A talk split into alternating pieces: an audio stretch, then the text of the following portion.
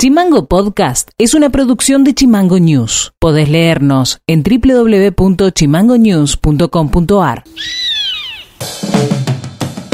Hola, ¿cómo están? Este es el resumen informativo de este viernes 26 de marzo y estas son las tres más de Tierra del Fuego.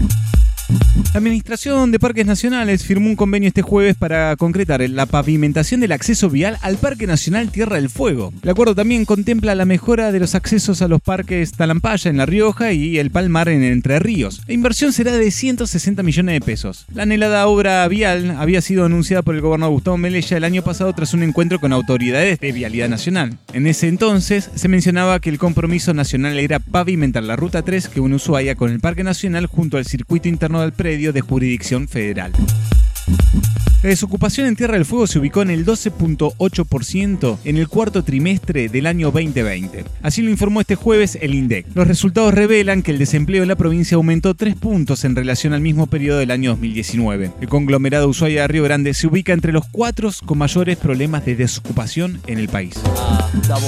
El ministro de Trabajo Marcelo Romero dijo que existe cierta desidia en las políticas de la obra social del Estado fueguino y dijo que la farmacia de los EF y el servicio de óptica se encuentran en una situación de vaciamiento. No es lo que nosotros votamos, no es lo que vinimos a hacer, sostuvo. El titular de la cartera laboral dijo que alguien del gobierno debe convocar a las partes para que entre todos puedan encontrar una solución.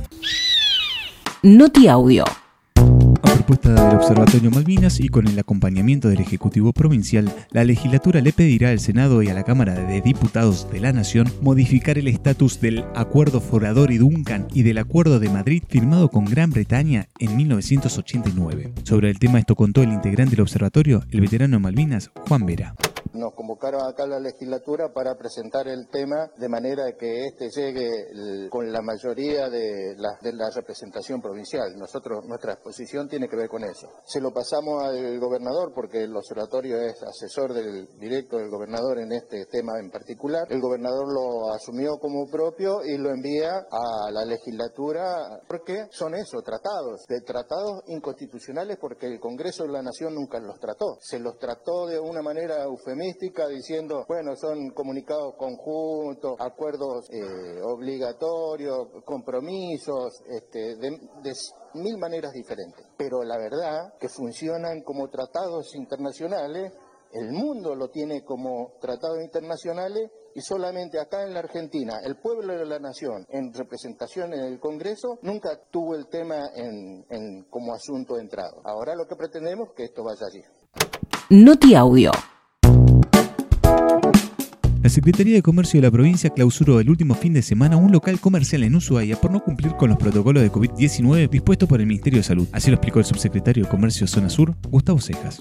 Allá de los controles que hacemos diurno, que son control de precio, control de carnes, todo lo que es protocolo en todo lo que es comercios de la zona céntrica, la zona comercial de Cuanip y los alrededores de la ciudad. Bueno, en realidad se, se evalúa en principio el cumplimiento estricto del protocolo y las normativas vigentes. En el caso del fin de semana, por ejemplo, eh, tuvimos que clausurar un local comercial que figura bajo la denominación de, de Frankfurt por el hecho de que, bueno, estaba incumpliendo el protocolo en cuanto a la cantidad de gentes en el lugar.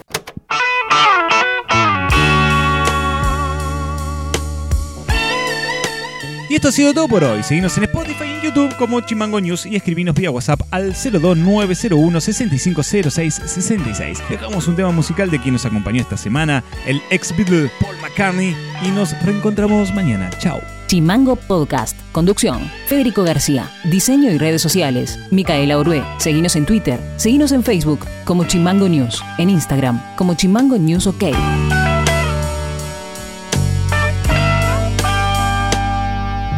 Stuck inside these four walls. Sent inside forever.